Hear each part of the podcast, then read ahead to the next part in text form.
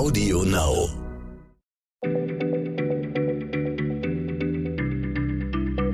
Schneller Schlau, der kurze Wissenspodcast von PM.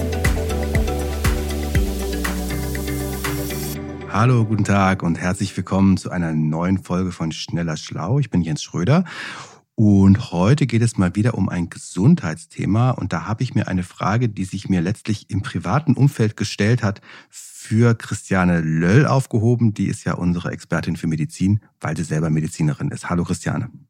Hallo Jens. Ich habe nämlich äh, letztlich mit Freunden zusammengesessen, Christiane, und ähm, da haben wir uns gegenseitig eingestanden, dass wir alle manchmal so kleine Flecken in den Augen haben, beziehungsweise dass wir kleine Flecken sehen. Also vor allem, wenn man so lange auf einen Computerbildschirm gestarrt hat, dann ist das so, als hätte man irgendwas im Auge, aber es fühlt sich nicht so an, als hätte man jetzt ein Staubkörnchen oder eine Wimper da, äh, sondern man sieht es nur da rumdümpeln, diesen Flecken. Was sind das für Punkte? Bitte klär mich auf. Muss ich mir Sorgen machen? Also das Thema hatten wir tatsächlich schon mal bei PM Fragen und Antworten und unser Kollege Thomas Röpke, hallo Thomas, der hat sich da auch schon mal schlau gemacht. Äh, was du beschreibst, ist typisch für Mouche volante. Das ist französisch und heißt so viel wie tanzende Mücken oder fliegende Mücken und Augenärzte. Mouche volante, ja? Mouche volante. Und Augenärzte meinen damit genau diese kleinen Fusseln oder Fäden, die sich hin und her bewegen im Auge, also wie Mini-Insekten eben. Das kann einen ganz schön nerven, also vor allem, wenn man sich dann darauf konzentriert, wenn man sie einmal bemerkt mhm. hat.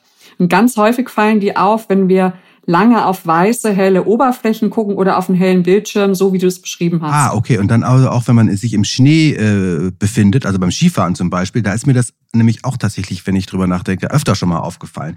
Was steckt denn jetzt hinter diesen Mouche volant, den, den fliegenden, tanzenden Mücken? Also unser Augapfel besteht ja zum großen Teil aus so dem sogenannten Glaskörper. Also es ist so eine kugelige Geleemasse und die hält das Auge so in Form. Und davor liegt die Linse und dahinter die Netzhaut mit den Nervenzellen, die die Sehreize ins Gehirn weiterleiten. Und der Glaskörper besteht vor allem aus Wasser, der enthält aber auch Eiweiße, Kollagenfasern und Hyaluronsäure, die auch im Knorpel vorkommt. Und je älter wir werden, desto instabiler wird dieser Gelee. Also der Glaskörper schrumpft und die Fasern verdichten sich. Und dann entstehen diese Schlieren oder Fusseln. Das ist die gängige mhm. Erklärung. Das heißt, diese tanzenden Mücken sind keine komplette Sinnestäuschung, die sind schon da.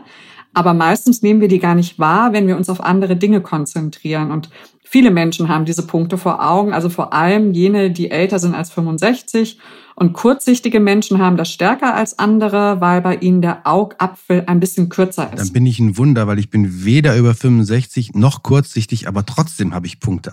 Ja, das haben ganz also viele also, Leute. Ja, äh, aber was sich dann diese ganz vielen Leute inklusive mir fragen, ist, ist es denn harmlos oder muss man sich da irgendwie irgendwo drum kümmern, wenn man das hat? Also wie das immer so ist in der Medizin, in den allermeisten Fällen sind die Fusseln harmlos, ja. Sie werden übrigens auch Floater genannt, vom englischen Wort für treiben oder schwimmen. Aber ein Gang zum Augenarzt ist keine schlechte Idee, wenn man das zum ersten Mal hat, also so schwarze Punkte sieht. Vor allem, wenn sie eben plötzlich auftreten, dass da ganz viele sind, Lichtblitze dazukommen oder das so aussieht, als würde schwarzer Rußregen fallen oder so ein Schneegestöber vor dem Auge toben. Dann sollte man auf jeden Fall nachschauen lassen, was da los ist. Ich glaube, dann würde ich auf jeden Fall auch gehen, wenn Schneegestöber vorm Auge tobt. Das ist gut. Dann steckt vielleicht eine Blutung in den Glaskörper dahinter oder etwas stimmt mit der Netzhaut nicht. Man spricht dann von der Netzhautablösung. Dann werden die Nervenzellen nicht mehr richtig versorgt. Das muss dringend geklärt und behandelt werden.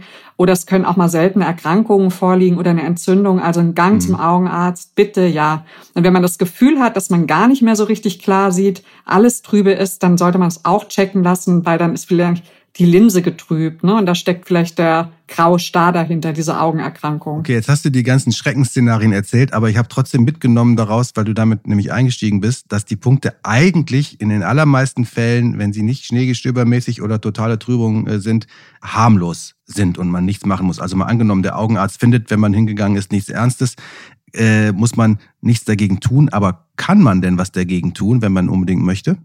Also oft geraten die Mücken aus dem Blickfeld mit der Zeit. Ne? Und das heißt, die allermeisten Augenärzte werden sagen, kein Eingriff nötig. Und ich habe mal nachgeschaut, mehrere Fachgesellschaften von Augenärzten, die haben dazu im Sommer eine Stellungnahme veröffentlicht. Ich lese mal kurz vor, wie das dann im Medizinerdeutsch heißt, wenn ich darf. Mhm. Ja? Also von degenerativen Glaskörpertrübungen gehen keine unmittelbaren Bedrohungen für das Sehen aus und es besteht kein Risiko für einen Sehverlust. Eine Behandlung ist weder zwingend erforderlich noch dringlich. Ja, und bei aktuell aufgetretenen Floater-Beschwerden sollen mindestens sechs Monate zugewartet werden. Ja, wenn behandlungsbedürftige Amotio-Vorstufen oder eine Amotio ausgeschlossen wurde.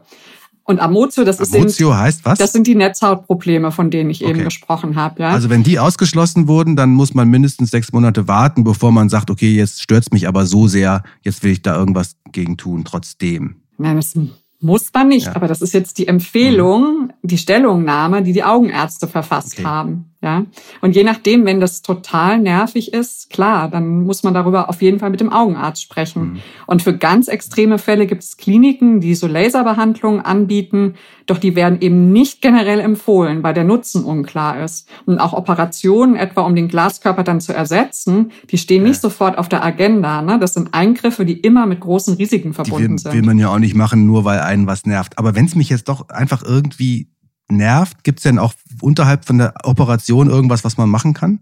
Naja, zum Beispiel beim Skifahren dann sehr starke Sonnenbrillen sollte man ja ohnehin mhm. machen, ähm, damit die Flecken dann, also damit keine Irritationen im Augen entstehen oder die Flecken nicht so auffallen oder den Bildschirm nicht so hell stellen am Computer. Manche empfehlen auch bunte Tapeten, damit man in der Wohnung nicht so viele weiße Flächen hat.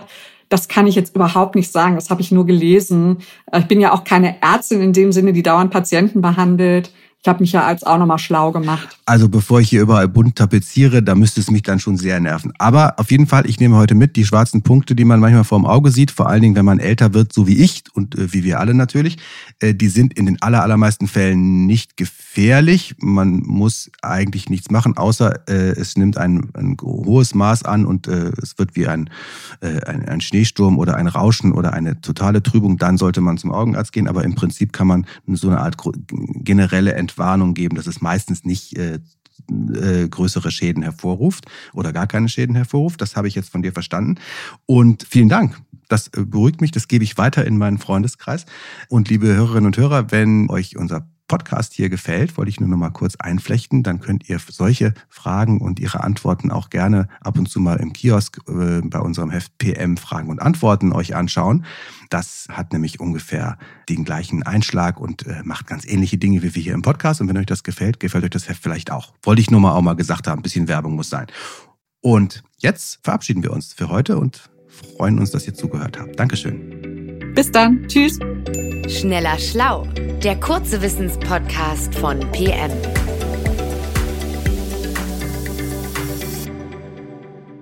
Zum Schluss möchte ich euch noch den Podcast von Insa Bethke ans Herz legen.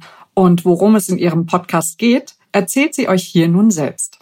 Hallo, ich bin Insa Bethke und präsentiere Verbrechen der Vergangenheit, den Crime-Podcast von Geo Epoche. Dort rekonstruieren wir spannende Kriminalfälle aus der Geschichte und wir reisen in die Zeit, in der sie sich ereigneten. So tauchen wir zum Beispiel in die Schattenwelten legendärer Gangster wie El Capone und Pablo Escobar ein und sind im kriegszerstörten Hamburg, wo die blanke Not so manchen zum Mörder machte.